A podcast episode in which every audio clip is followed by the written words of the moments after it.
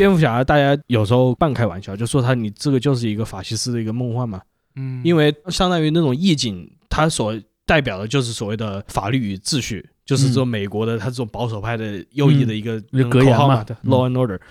这个就是所所有普通人的一个或者这种小布尔乔亚的一个幻想，就是说，嗯。因为更大的这个势力，我我无法控制我的生活，在这个影片，在他的这个世界里面是被具象化为各种各样的这种嗯。街头暴力的，嗯或者这种警察的腐败，就是各方面都是充满了这个黑暗的。嗯，于是有这样一个人，他有一个完美无瑕的道德准则，嗯。他可以帮我解决这些暴力，他可以救赎我于这个地狱里面。这个就是他们的这个幻想，但就是实际上就是大家会引申说，这个会引引向你成为一种这种威权主义的人格，就是说你会把你的忠诚给予这个愿意去带你行使打引号正义的人，嗯，嗯，所以蝙蝠侠有这一层面的意味，因为本身超级英雄就有那样一种哲学意味在里面，是总体的这个意境嗯这个角色嘛，对。而这一部新蝙蝠侠里面，我觉得他这个有一个呃反省的视角是有趣的，就是在蝙蝠侠跟那个猫女的第二次的那个对话的时候。就是他说你你就是个小贼，就是蝙蝠侠就骂他嘛，就是你你嗯你你什么都不懂，你根本不知道我在干什么。你不要突发喉癌好吗？对，他就是你你你你就只知道偷小偷小摸，你你懂个什么？但是这时候你作为一个观众，嗯你会发现这个这个人说话就是很脑残，就有时候就觉得你这蝙蝠侠怎么是这样？但是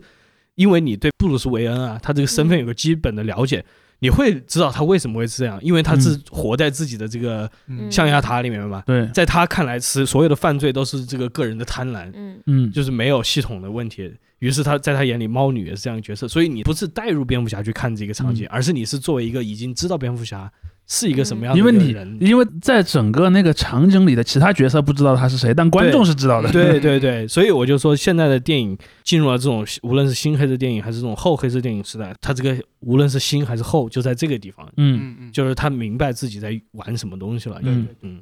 因为大部分被冠以后某某某的都是在一个对他已已经我对他已经非常了解了，然后对我再去从另一个角度去说他存在的问题嘛。是的，是的，包括说，其实你看谜语人说的话很多也是在这个领域上，你看对对，富人家的孩子就能那样，我们穷人家的孩子就这样，嗯对吧？但是其实这里面他也并不知道那个对具体的谁是谁。但是作为观众来讲，你就会觉得他说的好像也有点道理。是的，是的嗯。但是即使是这样啊，即使说新蝙蝠侠有这样一层外，我后来重看诺兰的那个蝙蝠侠，嗯我也感受到了这样一个，虽然诺兰那个黑暗骑士经常被黑，就是说他因为有这个非常。强烈的一个右翼的一个思维在里面，就是说好人还是有时候不得已动用这种嗯，全面监视的手段的。嗯我可以啊，美国政府还是有时候可以开这个棱镜嗯来去解决一下恐怖分子。嗯嗯虽然他把它毁掉了啊，嗯但是他还是用了，就是有这样一个层面在里面。但是我后来是呃，黑暗骑士和黑暗骑士崛起连着看的，这时候这两部片子形成了一个非常有趣的这样一个二部曲。嗯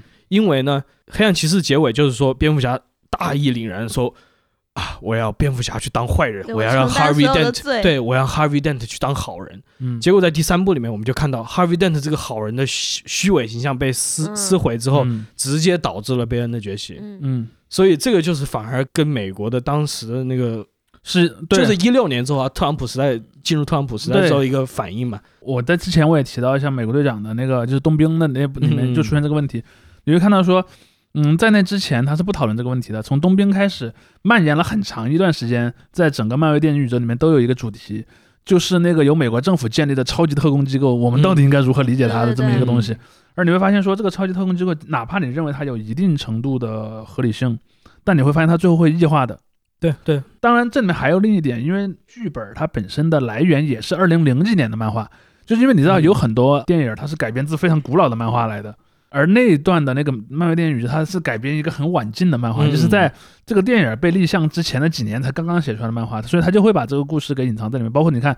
几个那个呃天空母舰浮在美国的上空，然后有一个全景式的监控，然后那个网络上也有人，而且还有那种纳粹的科学家在为他工作，然后还有很多，比如说有一个非常大的一个政府机构，而且那个政府机构里面，你看那些政府机构的工作人员很多是很暴力的，嗯嗯，就像那个 Crossbones，对像那个交叉骨一样，对，叉骨就是一个明显的，你也感觉他像一个什么呢？那种雇佣兵一样的，对，他是个嗯。佣兵，他甚至还不是一个那种全职的政府官员，他可能是个政府的外包，contractor，对，是个 contractor。然后包括你看里面有一个很经典的镜头，就是美国队长在那个电梯里嗯跟那帮 contractor 打架，嗯，就是那个镜头是让我对我认为是很有象征意味的，嗯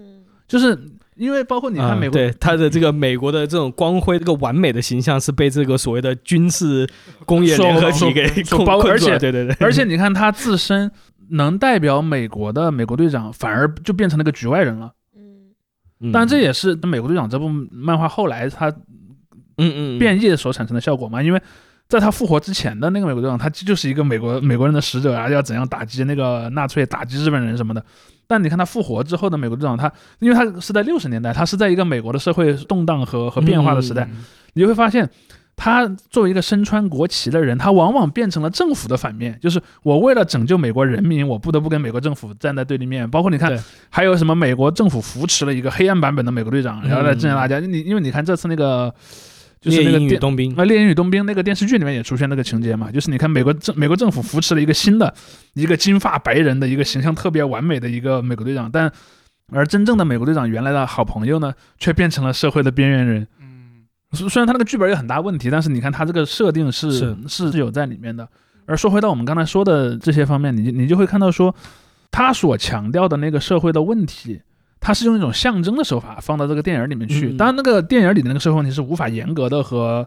现实去对应的。比如说，就像这个新蝙蝠侠里面那个什么抢劫偷盗很多，这个明显是不能和现代社会做一个对比的。嗯你要说你跟三十年代的美国社会做对比是可以对得上的，但是跟一百年后的美国是对不上的。但你是像什么金融系统的崩溃啊，什么执法人员的普遍性的腐败啊，什么政治恶斗，然后那个政党的那些候选人和民众之间的那个隔阂啊，包这些是可以接得上的。是夜总会什么的，呃，包括说毒品包括说里面那个毒品犯罪问题，实际上嗯毒品犯罪问题跟当下的美国是可以做一个比较好的一个一个连接的。其实我想延伸你说这个点，就是我觉得不完全是个象征化的一个东西。就是我节目早期我也提到过，就是说为什么这个新版的蝙蝠侠和小丑跟现实社会有那么强烈的联系，就是因为他们的这个时间。你应该拨回看，他们并不是在借用现在的世界作为背景，而是借用这个七八十年代的世界在作为背景。嗯，小丑里面完全就是八十年代里根时代的一个批判嘛，对这是个非常神奇的一个事情。你这二零一几年，二零对你去讲了一个那个年代的故事，对故事，包括这一部电影也是的，它借用了时代的一些作品，像《十二宫杀手》，嗯，包括那个呃里夫斯，他专门说。我这次拍摄的一个手法用什么呢？我是用全部数码拍摄的，但是我数码，我再用电影的底片重录一遍，嗯，就相当于把数码的东西打在那个就给你一种那种所谓的七十年代那种，胶片质感，对，它给你那种七十年代的胶片质感。它为的就是把这个相当于让你潜意识的这个时间拨回到那个嗯。时代，就是那个时代七十年代末的纽约，嗯。那确实就是歌坛的当代歌坛的。而且而且你会看到说，我我认为他 他不要偷我的梗，当代歌坛是我的梗，而且而且而且他还故意让那个城市不那么像现在的城市，比如说嗯智能设备的出现啊，包括说像网络啊，它做了很很强的限制。你看那个谜语人上网的那个方法，嗯，他当然也有那种什么自拍，但你看对。他那种自拍很像什么呢？很像零几年那种什么恐怖分子的自拍。对，就那种，你感觉他的拍摄设备画质又很差，嗯。然后而且他发的那个方法也很原始，什么去网上一个论坛，然后就去论坛上发一个帖子，而且那个什么论坛里还有一些坛友是他的那个那个，比方类似于有个群主，他那个群里面去问那些什么，问他那些同道中人那样的东西，而且你看有个最典型的。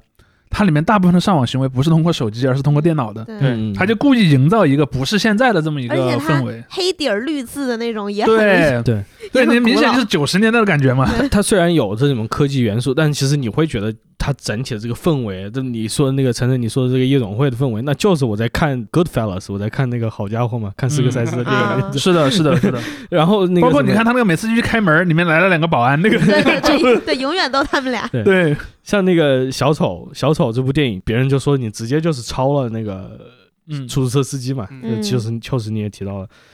哦，我觉得这方面的反思其实是有很有趣的，就是在主创方面啊，小丑的主创他会讲，我这部电影就是要反政治正确，对。但 是其实 其实这个片子做了一个很有趣的这个关于那种阶级视角的批判嘛，嗯嗯。他是在这种进行社会反思。我觉得一部分原因是因为这类的这个反思，他已经潜移默化的融入了美国现代社会了，就是他美国现在没有必要在这个时候再单独来对我这样。不会，这些人嗯不会就说我是一个左翼分子，所以才会做这种批判，而是就是成为一个社会共识嘛？为什么里根时代出了那么大的问题？对，就是因为等等等等等等。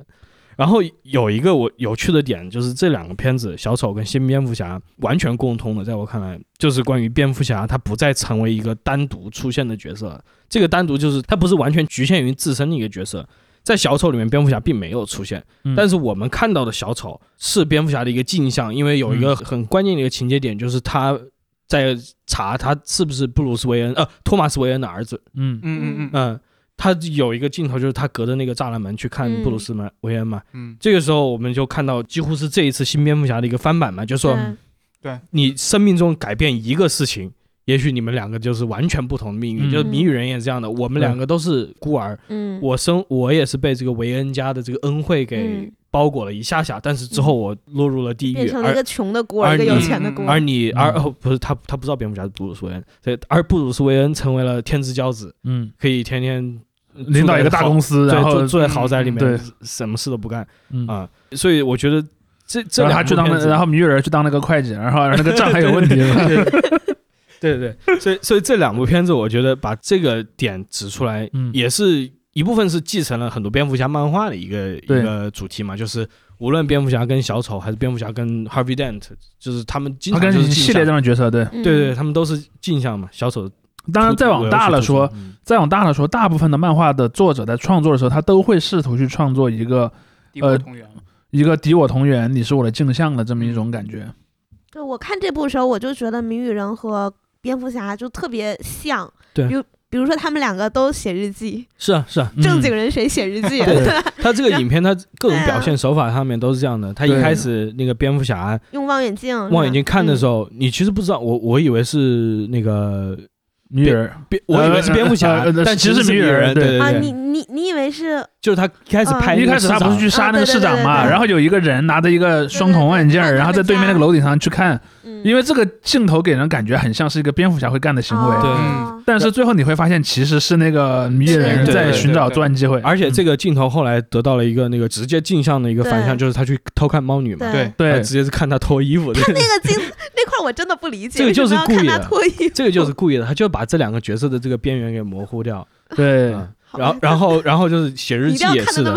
包括包括还有谜语人后来跟那个的对话里面，他大量直接就把这个点出来了，对就是对对你是我的这个你计划里面的一部分的他还把这种东西，还把蝙蝠侠当偶像，就觉得你应该能理解我呀，你怎么会现在要对，抓就就是？你只不过是会打架的我而已。嗯 对，哎就说就说我是脑子，你是手，对，然后我制定了计划，你去执行，而且他们嗯两个的颜色也有一种就是红和绿的感觉。嗯这个让我想到那个乔舒马赫《永远的蝙蝠侠》最后一幕，就是嗯，那个尼可基德曼去问那个金凯瑞演的那个、嗯不是谜语人、然后去问他说你到底知不知道蝙蝠侠是谁？然后那个谜语人说我就是蝙蝠侠。嗯 对 最后那一幕，追星了，属于是吧？嗯对，因为之前天一讲到很多，就是说所谓的美国的一些白人的右翼，包括说我们之前节目里面也讲过嘛，所谓 incel，嗯就是这种找不到女朋友的孤独的白人小男孩儿，然后这种形象，其实你就会看到说。他给这个谜语人儿就就弄上了一个非常典型的这么一个人设，嗯戴着一个眼镜，然后就是有点儿嗯给人那个感觉就是很不强壮，然后神神经经的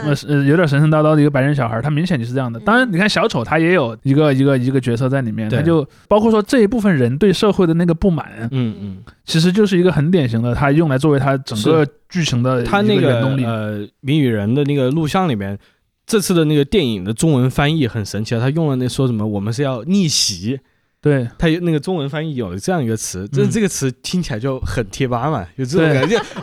十而且是二啊十几年前的贴恰到吧，好处还是？对，非常微妙的恰到好处。非常微妙但是确实他英文也在讲这个，是其实是用更现代的语言，逆袭还确实有点年头。呃，comeback 嘛，对对对对根据 comeback 指的是你在比赛里面前半部分落后，后半部分然后反嗯超，它是这么一个意思在里面。他半个难道不是终结者吗？嗯，嗯就是你去你去看体育解说员后，嗯他会经常用这个词了。然后还有一点就是，晨晨包括秋实，你在你的节目里面也提到，就是关于黑色电影里面对于女性角色的刻画，就是为什么那么多女性主义的电影学者会集中于黑色电影里面去看，因为就是黑色电影里面才会塑造这种所谓的蛇蝎美人嘛，嗯，就是更加有主动性的、更加有权利的女性，嗯，会以反派的角色或者以这种道德上模糊的模角色的形式出现在黑色电影里面。然后我觉得这个套路呢，在这些电影里面相当于被反了过来，因为这些电影它再一次就是我回到刚才提到一点，就是它意识到现实社会存在的问题，而现实社会存在的问题是什么？就是就如果有美国这个背景了，那那就是 Me Too，嗯，那就是这种被嗯。被所谓的被消失的女性。嗯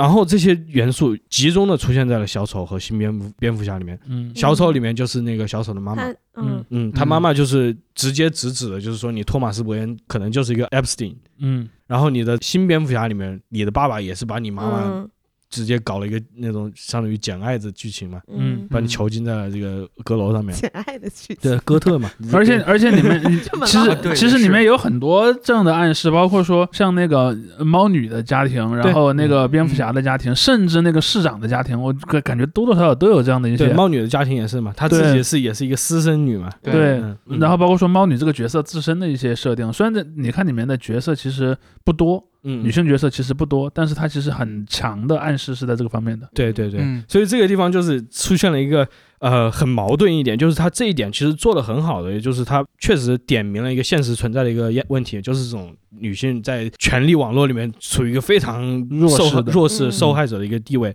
但是呢，他又把特别集中这一点，就仿佛这些女性只能受害了，嗯就是女性永成为一个永恒的受害者，出现在这些电影里面，嗯这也是另外一个形式的固化嘛。跟这个原来的黑色电老黑色电影里面这种女人永远是坏的，这是另外一种嗯固化嘛。呃，或者这么讲吧，就比如说，如果你在一个美国电影里面，嗯然后因为美国的主体的有权利人是什么？是白人男性嘛？嗯所以你看白人男性在一个电影里面，可能是好人，也可能是坏人，也可能是个路人，或者什么样都行。嗯。但你看，就会有一些有一些角色他比较弱势，比如说像什么 LGBT 啊，像像什么那个女性啊，什么嗯。少数民族，可能在早年的电影里面，他们只能是坏人或者边缘人。嗯现在可能又反过来了，他就不能是坏人了，现在只能是好人了。嗯其实这两个都说明他还没有真正的具有主体地位但。，但当你真的具有，主体地位的时候，你是好是坏是不重要的。嗯所以在新蝙蝠侠还是比小丑更近了一步，就是他至少有个猫女嘛，嗯因为这个猫女还是个非常有主动性的角色嘛。嗯在小丑里面你就没有看到，包括那个小丑他自己幻想的这个女朋友朋，友，嗯，也更多是一个这种旁观者的一个角色，你并嗯没有了解他很多东西。而这个新蝙蝠侠里面，你好歹有一个真正独立女性角色在里对面。当当然，猫女这个角色在里面其实也还是局限性挺多的。我我个人觉得，因为它里面还是涉及到你，毕竟你的主线剧情其实不完全是在这样的一个角色的身上嘛，嗯对包括说他的一些动机也好，或者说他最后的一些嗯整个最后发生了什么，其实还是不那么多的，也或者也不嗯那么集中的。但是他他就像你说的，他好歹比前面的一些嗯一些东西要好一些。蝙蝠侠的呃著名的反派里面，其实女反派也不少，但就是很多也有点无语。你现在去看那个独藤女的那个嗯。设定，就有点奇怪嘛。她的能力就是去色诱男性，这个其实很，这这这个是很就很物化女性了，就很老黑色电影，就是她的能力就是我可以让男人无条件的爱上，通过通过化学嗯手段嘛，我让这些男人爱上我，然后去来得到他们的这个，这个就是把黑色电影的这种套路给相当于嗯。拉拉满。拉满了，然 后没有，因为因为我我是觉得是这样的，就是这里面有一个问题，就是因为在美国社会，我们先不讲中国，在嗯美国社会里面，就这种针对女性在文艺作品里的这个存在，嗯之前是处于一个它是个问题，但没人讨论它的一个一个阶段。嗯到了后来出现，就开始有人讨论这个问题，嗯我们应该如何去有意识的避免那种刻板印象啊，或者是什么嗯歧视和偏见。但在漫画这个领域，它是滞后的。嗯嗯，对，就是当那种主流的影视界已经在把那个呃讨论推得很很往前的时候，漫画界还在讨论什么问题呢？就是不能把女性画得太性感。嗯嗯嗯就你会看到有大量的漫画里的女性角色，就是她的制服啊，包括说她的那些什么一些美外观的设计，明显就是就纯粹就是性化嘛。嗯那你说嗯对猫女呢？那不嗯就是对啊是就是这样的呀，猫女猫女就是这样的，就是包括你你去看很多那个那些女性角色，她就是。如果你从战斗的逻辑来看，是完全不合理的。就他的那些 他的那些制服，或者说他的那些一些外观设计，明显就是完嗯纯粹是为了露身材嘛。嗯就你看弄一个那个护甲，然后他就不挡着腰，你这个是干嘛呢？对把要害全露出来，简单插一个，就是我觉得新五十二就是出来的那一系列的神奇女侠的个人刊，其实画的挺好的，嗯，就是他在艺术风格上面也是去掉了原来那种就是嗯。就是那种身材特别夸张的，对，然后他在叙事上我也觉得挺有意思对，包括说一一些服装的一些细节，然后其实都，就是画风整个变了，对画风整个变了。嗯。而你去看像传统的那些漫画，就包括以前那个像那个呃蜘蛛女侠呀，包括像那个就是超胆侠里面那个 A 呃那个艾丽卡，嗯，嗯。就是你明显的一个就纯粹的一个身材也好，包括说他在剧情上，它的剧情在里面的目标是什么？他就是个任务道具，嗯。简单简单的说，嗯而这一点你要知道，它还是发生在九十年代，在九十年代在在社会的整个主流的层面上，那个讨论已经往前推进了很多了。但是在漫画这个、呃、这个领域，因为那个那个年代改编成电影的漫画还比较少嘛，嗯。人们还认为漫画就是那种青少年的这种白人宅男的嗯。东西，所以说在这里面对他的要求没那么高。嗯。嗯。我觉得一个挺搞笑的例子就是那个蜘蛛侠出来一个角色叫蛛丝 Silk，、是一个亚裔的一个女孩，是个韩国裔的，叫嗯那个、叫辛迪文，然后说他那个画师有一个信他那个角色设定有什么信息素啊那些对对东西，对，他他的画师，别人就说他是不是对有这种亚裔女性有一个这种迷恋嘛？这种所谓呃 yellow fever 嘛，嗯对对对，因为他那个角色就是他一碰到蜘蛛侠，因为他们这个信息费洛素。蒙上的这个联系，所以就想去嗯嗯，不是，可是他是一个，他是人类对吧？他他是，人，就但他他他们两个都有这种蜘蛛他们两个都具备了了蜘蛛的超能力。哦，是啊，呃，但他是个秘密的角色，但是就他那个角色是在大概十呃最近十年新创造出嗯来的，但是他由于他和那个蜘蛛侠，因为他们两个咬他们的蜘蛛之间的那种关系，他们的之间那个信息素是有那个、配对的对对啊对，然后就会有那个就是很强烈的这种性欲的这种东西，嗯就这个设定怎么讲呢？就是当然我尊重作者的创作自由了，但是但是他会让你觉得有一种呃强很强行的感感觉，你知道吧？因为他还好多次用这个去玩梗嘛，嗯。然后这个就就会成为那样，而且这里还涉及到刚才天怡说的问题，他还是个亚亚裔，他是个韩国的一个韩国裔的美国人嘛，嗯。所以这就又产生了一种除了性别偏见，还有一个种族偏见在里面的一个问题。嗯。当然，现在有一点好处，就是现在的画家也好，包括漫画出版商也好，整个全社会对于这些问题的讨论都在越来越多了。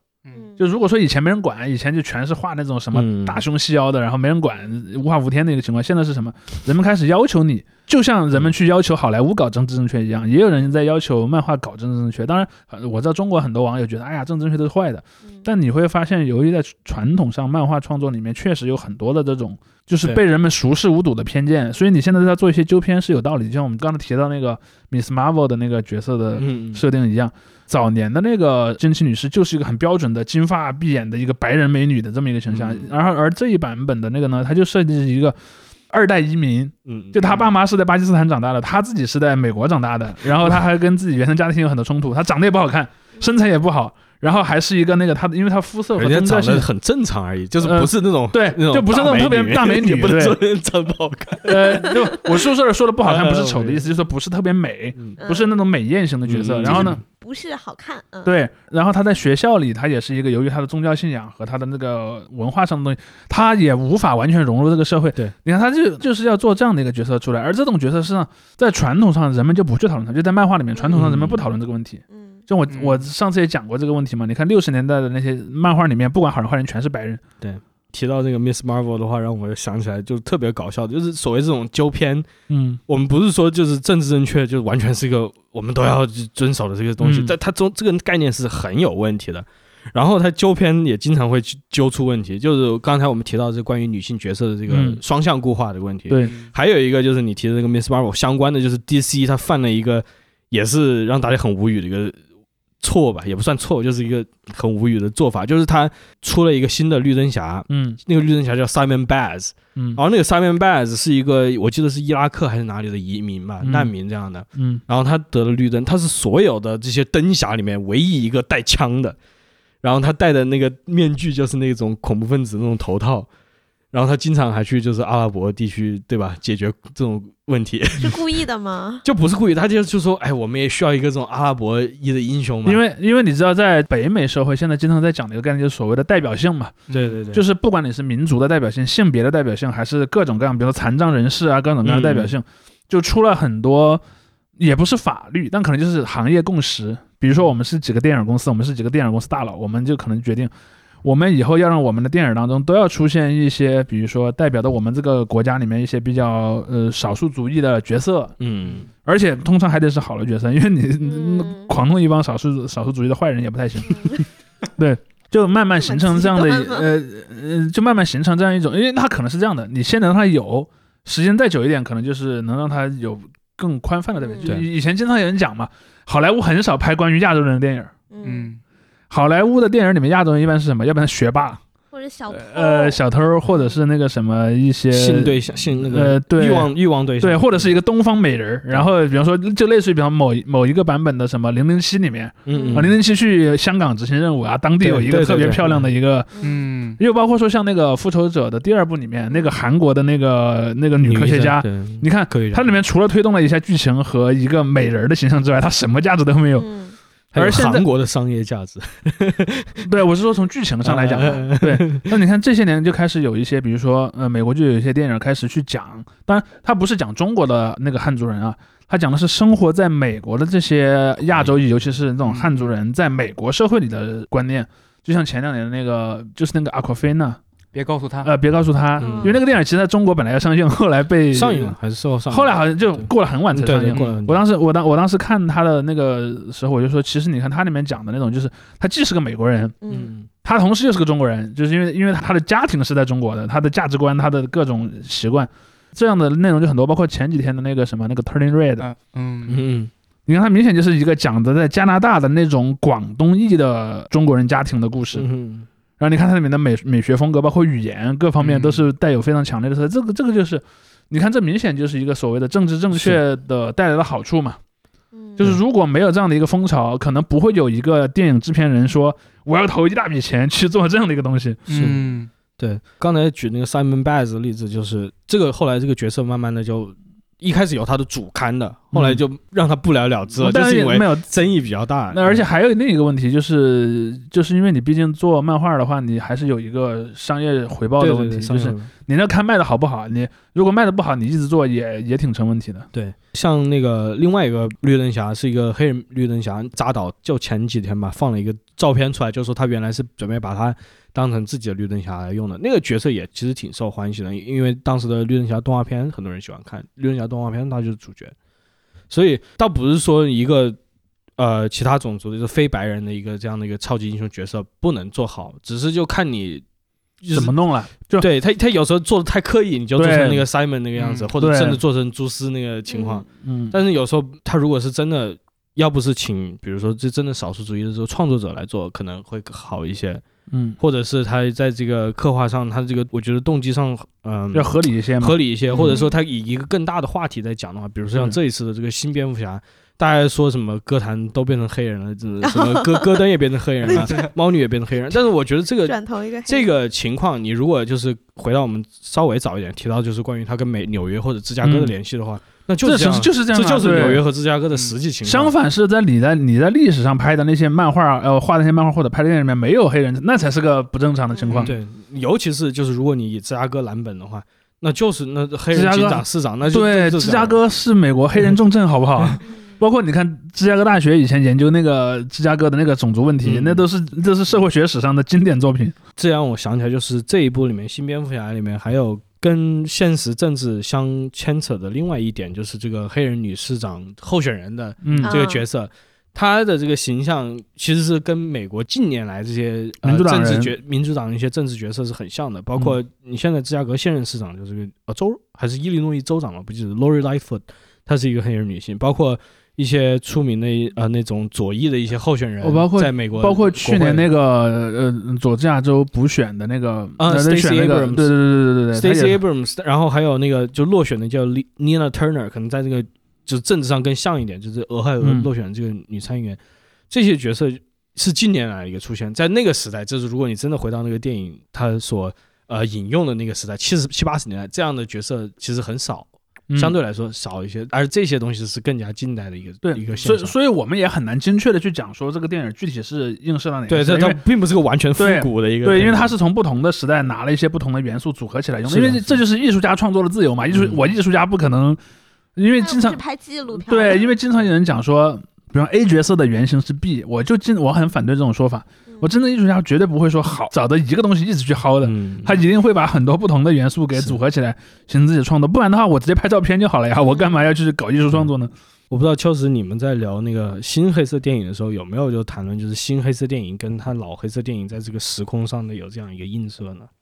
呃，映射。其实我想提的是，就是刚才提到蛇蝎美人嘛，嗯其实蛇蝎美人这个形象其实有有一点可取的点，我觉得就是这个形象设计，就是它对于情节的推动，嗯嗯，就是其实蛇蝎美人，我们刚才提了很多关于女性权利地位或者女性形象的一些一些讨论啊，嗯。其实。蛇蝎美人在最开始黑色电影当中的设置也是很主动的，它是对对。它是拖着主角走的，对对就是嗯。这个元素，这个经典特征就是主角经常陷入一个案子，然后越陷越深，嗯，然后跟蛇蝎美人这个角色是有很强烈的关系的。对对，就好像新蝙蝠侠当中，他是被谜语人牵着鼻子走的。嗯嗯。就这个谜语叙，人是蛇蝎美人，对，呃你可以这样理解，他是是个蛇蝎美人，对，就是这样一个叙事风格或者叙事美学是有可借鉴的地方的。嗯。就是比如说，最开始我举个例子，《夜长梦多》吧，嗯就是雷蒙德·钱德勒那部嗯。小说当中，他其实是在侦破嗯。一个案子，然后判着判着，中间出了突然出现一个洛林吧，好像是一个女的，然后让他让他判另外一个案子，嗯。就是他对于情节上的推动，然后让主角一步一步被牵着鼻子走，然后好像观众也带入到了那种侦探的感觉，嗯就是一步一步的推动着情节。我觉得这一点可能是可取，就是叙事风格上的一些、嗯。一些借鉴或者是创立吧。这个反而在新黑色电影里面弱化了，就新黑色电影里面没有这样的。你像那个甚至《洛城机密》这样一个复古的电影里面，我觉得那个金贝辛尼格那个角色都没有那么重要的一个地位，相对来说，嗯，啊、那说到女性角色，不是有很多女英雄吗？比对如。像黑寡妇呀，对吧？神奇女你侠。黑黑寡妇，你看看你听这个名字是不是就有点哎，神奇那只？不过是 名字而已。对对你觉得对我就黑贵妇怎么样？没有，但但是 黑但是黑寡妇这个角色，因为在他漫画出现早期是六十年代，他们这一类角色出现的时候，他都有一个问题，就是女性角色就是工具人，嗯嗯，就是在嗯他就是负责在整个团队里面的一个完成一些特定的功能，比如说什么渗透啊、突破什么的。然后他在剧情上其实是没有那么重要的，包括说你看哦这次电影改编版的这个黑寡妇，嗯最后他因为这个角色就死了嘛，嗯。但在他死之前的很长一段时间内，就会有很多的那个观众很不满意，就经常说，那他到底是有没有和某一个其他角色之间有点什么？或者说，可能不同的导演基于自己的理解，让他在不同的电影里和不同的人有点一些感情上的嗯。纠葛之类的，你会看到很多这样的暗示。嗯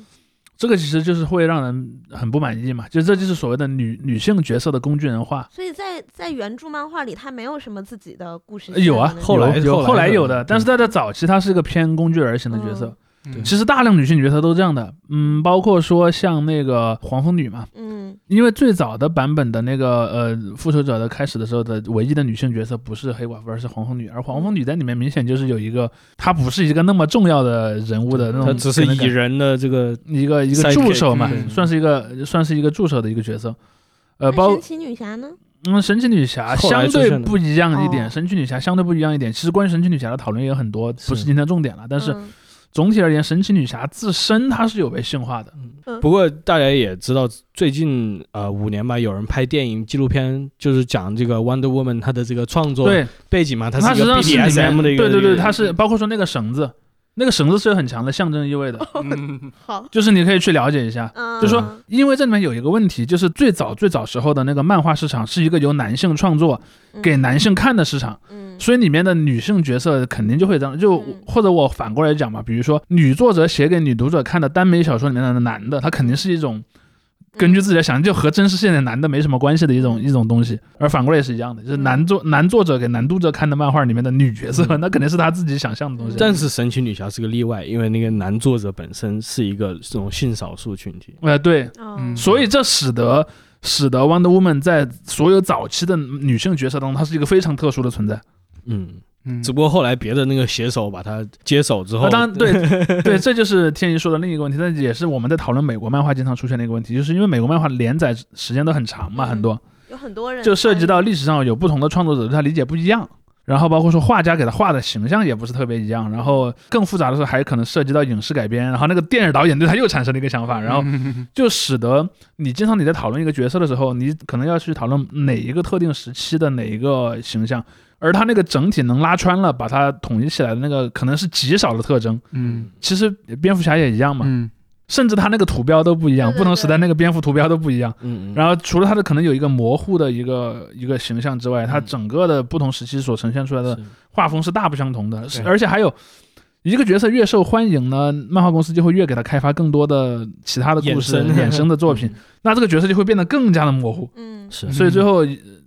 你越是知道那些人气高的角色，就越会产生这样的问题。我在结束前我也想讲，就是我之前有一段时间也追漫画，就是新五十二出来之后，我就想嗯正好啊大重启，我就不用就没有心理负担了。对我就不用去补那些散点之前的东西了。OK，我就嗯开始看，结果它有一个漫画，就是那个叫做蝙蝠侠有限公司嘛，就是所有蝙蝠侠的那些各种各样的旁支角色是在这样一个蝙蝠侠品牌下的，蝙蝠侠嗯 TM 下的。嗯，对 那个漫画就看起来很没有意思，就是一切都很塑料的这种感觉，就是我嗯。感觉都是一些为了打造这个品牌而做出来的产品，它失去了这个角色的特性。嗯，我看了四个罗宾在那里跟蝙蝠侠一起 玩儿过家家，然后 引流之主。对对对，有四个罗宾，还有三嗯四个蝙蝠女这样的吧就是所有这些名字里面带蝙带 bat 的那些角色都在里面，然后解决一些就是那种离现实很远的案件嗯。啊危机。看这个，我就后来也放弃了追这些蝙蝠侠的内容，因为就确实是我意识到很多漫画主线就是这样写的，他都是呃当然这里面越越有一个，呃，当然然这里面也也也有一个问题，就是越是涉及的角色多的作品，越容易出现你说的这个问题。相反是那些呃专注于一个角色的嗯漫画刊，它可能会更容易避免这一点。嗯，然后我们四位也都是看了这个新蝙蝠侠的，我觉得在最后也可以大家就这个电影就本身个人的享受啊什么来谈一谈。我现在就是把我这个说完，就是嗯我看这部电影为什么我还非常喜欢，以至于我一直在想这部电影呢？嗯一方面就是它确实是一个非常独立的世界，然后因为我也很喜欢小丑那部电影，我觉得这两部嗯片子都不仅仅是在讲一个超级英雄了。嗯他就更多是在讲这个社会的问题，包括这些主创他选择什么角度去讲这个社会，他通过怎么样的一个方法把一些现实的东西给移花接木到这个题材上面，这个是我觉得最有趣的东西。对，嗯啊、所以这个片子给我很多这方面的享受，然后当然它这个技法上也也也很有意思了，所以这是为什么这部片子还让我非常喜欢的一个最主要的原因。嗯我有一个问题啊，因为我们其实是在定了这期节目的主题之后，我们才嗯。各自去、去看的这个电影嘛。嗯所以在看的时候，你们是什么心态啊？是一个我看看我能看出点什么，我要在节目上讲 的心态，还是我说我倒也没有不是这样的抱着那个心态，嗯。或者说这个心态肯定是有的，就是呃，如果你是一个经常去研究一些文艺作品的人，你你肯定无法避免这个心理的。嗯，对，对，但是我没有刻意加强那个线条。我去看之前，我就知道这个谜语人的角色，他就运用了很多这种现在网络上的这种极端团体的这个例子，嗯包括这个演员 Paul Dano 他自己就说。我为了研究这个角色，我上了 Reddit，上了几个月，然后，干嘛去厕所？对对对对，真的就是这样，去冲浪了，对，去冲浪，所以去这厕所挺挺搞笑的嘛。所以我知道这一层，嗯。但是我看的时候，我就得出来一个很不一样的，就是我觉得这个关于蝙蝠侠这个镜像的这个主题嗯嗯。嗯，是大于这个的，其实，嗯。所以我并没有说带着一个完全很嗯固定的一个成见去看这部电影。嗯。嗯，嗯。你呢？你作为一个对这个不感真的对，因为 就是我当时看的心态哈，我可能就没有你们这么严肃，或者说去欣赏的那种嗯感觉。我我是下了班儿去看的嘛，所以我嗯当时其实是希望可以就是放空一下，然后进 就是进进入一个 电影中的世界，你知道嗯那种感觉。那我觉得他其实他当然不是那种大片儿，嗯对吧？嗯嗯，对，但是我觉得他让我喜欢的点是，我觉得他的故事讲的还可以，当然嗯中间有些地方节奏很拖沓了，嗯就是我 我我一度觉得你可以不必拍这么长，你可以稍微加快一点速度。然后另外就是我觉得里面有些地方让我觉得还挺中二的，嗯嗯就是我。啊对吧？就比如说那个追车最后爆炸，然后从火中 飞出那种。我嗯我当时虽然有一个我说哇好帅，然后有一个我说 嗯，就这种感觉。对，然后另外一个就是因为我看之前我听到大家说这都是一个就是回归侦探的电影，嗯所以我看的时候还在想说，嗯，它会有什么？推理元素是吧？对啊，然后我说让我来。所以你作为推，理小说读者，你你对他的评价怎么样？我觉得推理还挺普罗大众能看的，嗯就它没有什么推理。对对，其实其实没有推理。对，嗯你看他解那个谜也都是就是哎，就阿福说他解出来了，然后就看了。这就是这这其实提到这一点，就是我想补充一个嗯小点，就是 detective 这个词在美国是这样一个双重语义嘛。嗯它一方面是指那种福尔摩斯侦探，嗯，另外一种是戈登这样的一个警察局的就是对一个啊对对对警，就是合法的警务人员。嗯嗯，因为它这个后面有彩蛋嘛，然后就是还有各种各样周边的解谜，嗯所以后来我把那些就是我有玩儿，然后也有一些我对不上的地方，有看网上的人的什么的，然后我觉得这个是这个电影现在带给我最大的乐趣。嗯嗯在解谜部分，嗯对，嗯，确实你呢？对，如果单单以观众的角度来讲的话，我想形容它为一个不需要带什么负担去、嗯去享受的电影。就是很多之前朋友跟我讨论说，我现在要去看什么复联了，我是不是要补一下什么什么什么啊，的？不用不他，完全不带负担的去看，这就是重启的好处。对，这就是重启的好处。我也想说，还有一就是我想说的是，它其实是一个，如果用漫画来讲的话，是一个英雄出世篇。嗯嗯，就是你完全可以感受到他的成长叙事嘛，嗯。就是 coming of age 嗯。story，对对对对对，就是这种成长叙事对我来说，其实他刻画还蛮好的，是的。没有很俗套。对。就你不会看到最后他拿着一个信号棒出来之后，你觉得哇靠，好煽情啊，倒也不至于，嗯。就是你会觉得嗯，就是很完善的一个逻辑链。嗯所以我觉得你完全可以带着很轻松的态度，然后去嗯享受他的这部电影。嗯嗯我就是到到他拿着那个信号棒那块儿，我会觉得那个画面他肯定是想象征点什么的感觉。也不是像那这个倒是有点扎导附体，就是 酷啊，对，我对我对我当时就是觉得，你知道，在我我那天在反正是国内的一个，我看嗯应该是也是我一个朋友转发的，我当时看那个分析觉得特别有意思。他说：“你看，蝙蝠侠最后拿着一根红色的棒子出来了，嗯说明他是个共产主义者。啊，他应该拿个旗才对。拿没有斧子，没有，那当时拿绿色，没有，当时我看到那个梗，他说：“你看啊，出来竞选歌坛市长的一个是个白人老头儿，嗯，一个是个黑人女性，这就是民主党嘛，说明民主党不行，还是要那个拿着拿着那个共产主义的那个蝙蝠侠他是好人。我也想，哦，这个觉悟也也可以是可以的。其其实我再补充一个小点，就是在在这个红色呃烟雾棒那个镜头之前，嗯他有个镜头是他在那个黑暗中，然后往旁边走，这时候发现废墟里面有很多人嘛，嗯对那个就是个非常油画的一个镜头。我们看那种中世纪的那种地狱的，对对对对，这又回到扎导附体的那一点，我觉得那个镜头反而是让我印象最深刻的，嗯。就是嗯。它是一个活动的这个油画的这种感觉。嗯，而且他老就是那个小男孩嘛，那嗯个，小男孩有一种就是童年的他的感觉，就对。对那个对对对也是他爸被刺杀了嘛。对。对。嗯，包括到后来，他先救的是那个小男孩然后后来到了岸边，然后旁边就他救出来那个女的还抓着他的手臂，这那个小男孩的设置，别人有影评人就说是个非常巧妙的一点，因为嗯这样的话你就不用再把蝙蝠侠爸妈死拍出来了，对，这就是就是每当成年的蝙蝠侠去看自己那个小再孩，死一次。对对这个小孩已经可以嗯正好做这样一个我甚至可以这 show 么说。呃不 show not tell，如果有一个角色他从来没有看过所有的蝙蝠侠的漫画，嗯。他只是略微听过这个概念的话，他在看电影开始的时候，他会觉得那个小孩就是蝙蝠侠的。嗯。你看一开始不是也是有一对夫妇在自己的家里，然后有个小孩还陪那个小孩玩。嗯。如果这个时候没有出现任何其他的线索，你肯定会觉得这后面会出现那个爸妈被打死了，然后这个小孩变成了蝙蝠侠。嗯。后来基本上不是这样的，嗯他他是有这个因素在里面了。那主席呢？你看对我来 对我来说，我我觉得其实天一刚才已经讲到了我想说的一部分，就是说，嗯，因为你提到所谓扎导附体这一点嘛，嗯就是因为之前那个扎克斯奈德的那一系列的电影，他有一个点，就是他的粉丝很喜欢强调的一点，充满着宗教的神性，嗯，对？吧？嗯这一部里面他就很，他至少有一部分是这么强的，比如说大洪水，嗯嗯对，对吧？嗯，就是你看那个呃那个谜语人，他最后作案的方法是什么呢？就是说我把那个海堤炸掉，然后因为事实上你会发现说，在这个剧本里面，他是有点把什么索多玛呀，把什么那个嗯诺亚方舟这样的故事给融进去的。然后你看这个城市没救了，然后我要去放个大洪水把这个城市淹掉。然后包括说在那儿的那个影像，还有那个包括说那市民在里面嗯躲避的景象，它是带有强烈的这种圣经的色彩在里面的。嗯包括那个数字是个七，因为七在那个 有七辆车嘛，它有七辆车在那个海堤上。因为这个数七这个数字是在那个亚伯拉罕宗教里面是个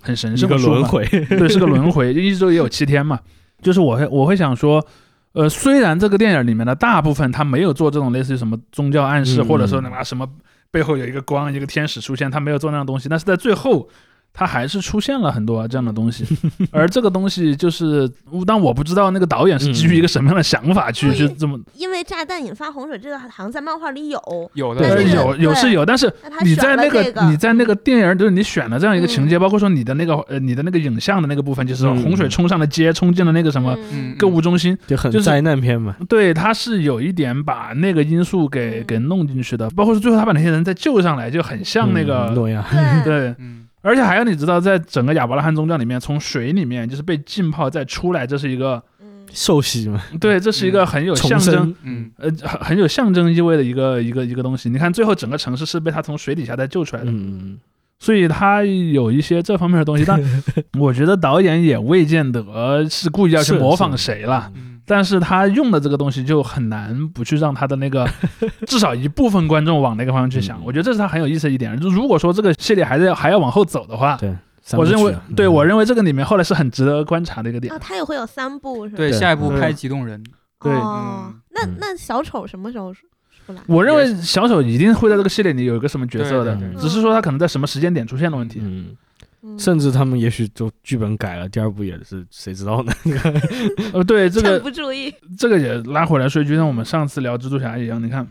这次那个他们不是去那个慈善组织吗？那个慈善组织其实是那个富片先生的那个慈善组织嘛。嗯。就如果你要用很多线线索的现成的，对。就比如说我可能这部电影里面有好几个反派的线索都嗯露了一点线头出来。我我们，上一集其实没有讲，就是蜘蛛侠这一部的他的筹备期间是漫威在索尼在边谈判边写剧本。对他们有哦两个剧本，就是说他们谈成了，第一个剧本里面是这个呃三重三重，然后如果没有谈成，就是克莱文的那个，就是那个有一个哦那个猎人克莱文的那个那个具体的我忘了，好好像是那样啊。。但你看这个版本最后也是有克莱文的，就是那个这不天空都裂了吗？啊，然后有各种人影儿，然后当时不是那个剧情是这么说的，说由于那个魔法的那个作用，各个平行宇宙当中知道知道蜘蛛侠是谁的人都会想来追杀他。你就看到天空中出现了很多隐隐约约的人影儿，里面就有什么那个猎人克莱文啊、黑蝎子啊，还有那个什么犀牛这些角色嗯。都出现在那个天空的裂缝里了。从这个来来来讲，就是有很多反派角色你随时可以拿来用嘛，嗯包括说那个慈善机构是那个富偏先生家的那个慈善机构，嗯。是那个 Feast，嗯，就是他们他他那个伯母在那工作那个那个那个地方，包括说还有像里面毒液这些线索，就是你经常会发现这种情况。作为一个呃这种商业电影儿，你前面的时候，你那个导演肯定会想着我嗯。怎么往后埋埋线索的问题，他可能埋了很多，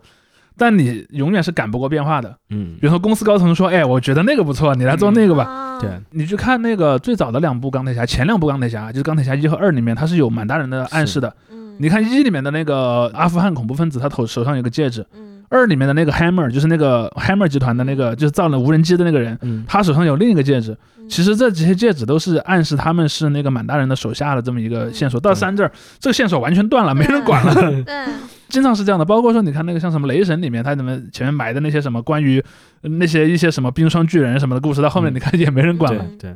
那监狱里那个人是小丑吧？是是小嗯是小丑是是小丑是，嗯，但是这我我觉得但是看他即使这样怎么用了。即使这样，这西门用侠确实就是非常大胆。就是我们录这时候的前一天，那个哦他的这个删减片段出来了嘛，嗯？他那里面就是小丑跟那个蝙蝠侠有对话，就说我们一年前有过交手，嗯嗯，但是这个系列无论怎么进行下去，他都不会拍那一年前究竟发生了什么。这个是他非常大胆的一个点，嗯就是他给自己已经定死了，就是我没有办法去后退了，这样。对，他不会去我去拍一个蝙蝠侠前传了，这不存在嗯这个问题了，因为他自己本身也算是个前传。因为这里面涉及到一个问题，这也是我之前想聊，但是还没有聊的一个问题，就是说，传统上我们都知道做超级英雄漫画都会有一点，你一开始肯定是有个起源故事的，嗯起源故事那个单元结束之后，才开始变成一个类似于单元剧的模式，嗯然后然后相对静态的一个模式。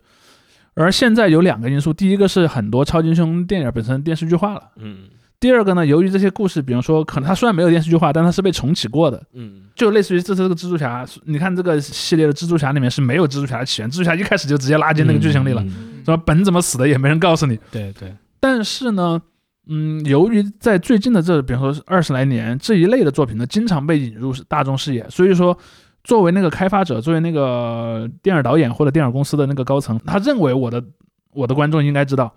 就不用跟你讲这个故事了。是所以这就使得很多时候这种起源故事就是强行被简化掉了，对。嗯嗯。包括那个黑豹也是，黑豹也是直接作为一个嗯。整个角色里面的一个角色而出现的，然后也没讲他是怎么来的，反正上来就咣咣咣一顿打，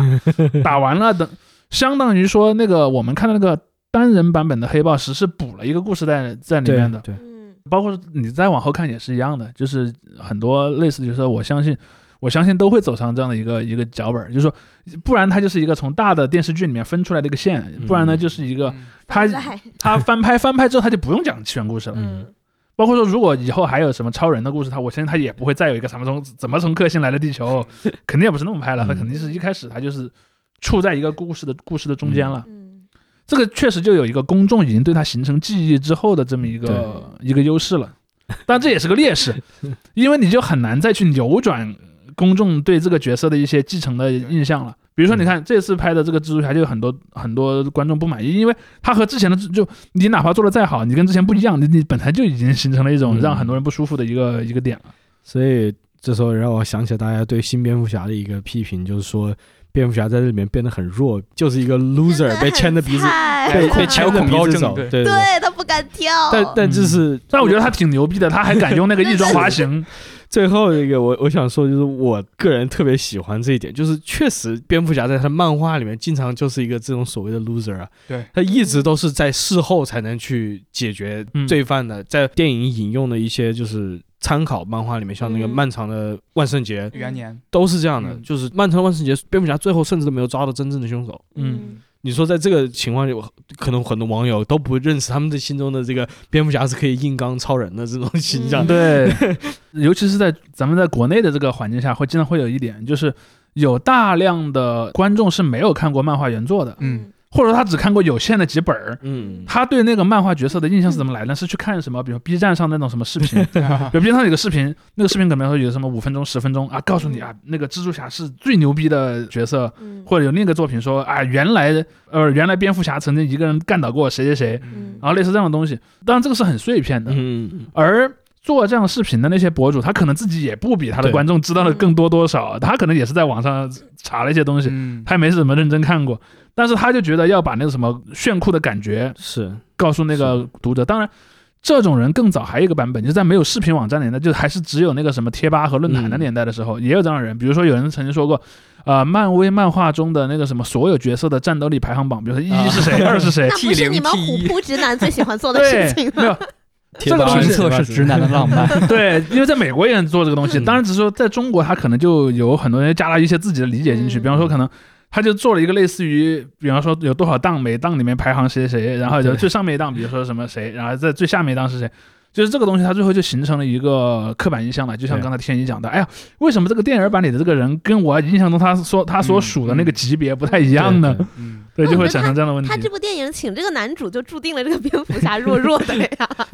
而且我我其实但 我觉得蛮苍白，但我觉得蛮适蛮适合这种带有一种黑暗的这种对对对调性的一个东西就。他是一个以前没见过的蝙蝠侠的形象。，嗯，你说这个版本你弄个阿弗莱克来演，他也说服不了人啊。对，你就感觉他他他他为什么会这样？他不应该嗯。对，说说实话，我心心里想，就是真的，你去看了漫画的话，你因为漫画蝙蝠侠的漫画而喜欢蝙蝠侠的话，你不会去喜欢那个可以去跟达克赛德这里对标的那个蝙蝠侠，你会喜他他是欢那个更不呃更不像那种对啊，标准的那种蝙蝠侠。但是我不知道为什么，可能就是因你刚才说的这些原因，它传播这种方式导致大家很多人就心目中这就是我们刚才说的嘛，男人的浪漫嘛，就这些 这些小男孩读者。那我自己我没有我不是有什么偏见，因为我自己也曾经是个小男孩读者。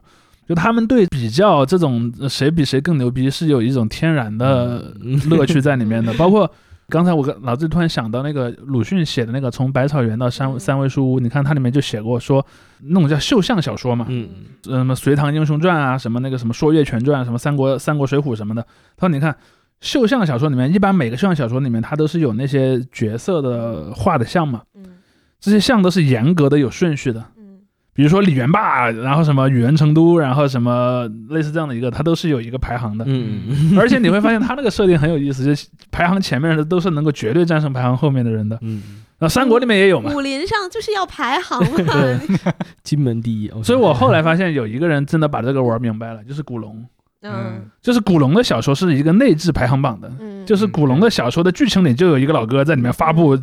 对，对对对对，方说本月最新的武林排行榜，比方说那个什么上官惊鸿，然后什么么，类似这种东西，嗯。他就玩明白。你看金庸从来不搞这个东西，嗯。金庸会写一些战斗的剧情，但他永远不会告诉他可能会有一个类似于什么五绝，嗯，但他不会告诉你五绝当中谁谁更厉害，当然可能嗯读者脑子里有一个判断，嗯。而这个东西其实就会构成很多人的怎么讲呢？我不用去看完那四十回那么漫长的一个小说，但我知道什么黄药谁比，谁牛？对，嗯，有很多人是有这个需求的。是的，那你论武力值，超人肯定不 是不是，对啊，所以我就说嘛，啊如果因为超人肯定碾压。啊如果你看这个东西的时候，你的乐主要乐趣在这儿就很没意思了。嗯因为比方说，当一个人写出一个超人，或者像漫威那边的那个像什么那个骇伯龙这样的角色的时候，嗯你就没得看了。这个角色反正打谁都是对呀，他都已经叫超人了，对嗯，OK，那我们今天的节目就到这里了。好我们下谢谢。下期下期再见。啊！对我们抽奖，呃抽奖的部分，我们来介绍一下我们的奖品。我们会在节目说明里面。的说明里面写嗯。写清楚一些详细的。对我们的 听到奖品。这儿的读者，对不起，呃 听到这儿对。的听众，嗯，对我们的奖品就是一些关于我们讨论的这些漫画角色的一些一些书，对，嗯。也希望大家能够喜欢。对。好，谢谢大家，谢谢大家谢谢李秋实，谢谢啊。谢谢很开心。欢迎欢迎，大家去订阅他的节目《偶然误差 FM》，再次好的 QQ，谢谢，OK，好拜拜。再见。见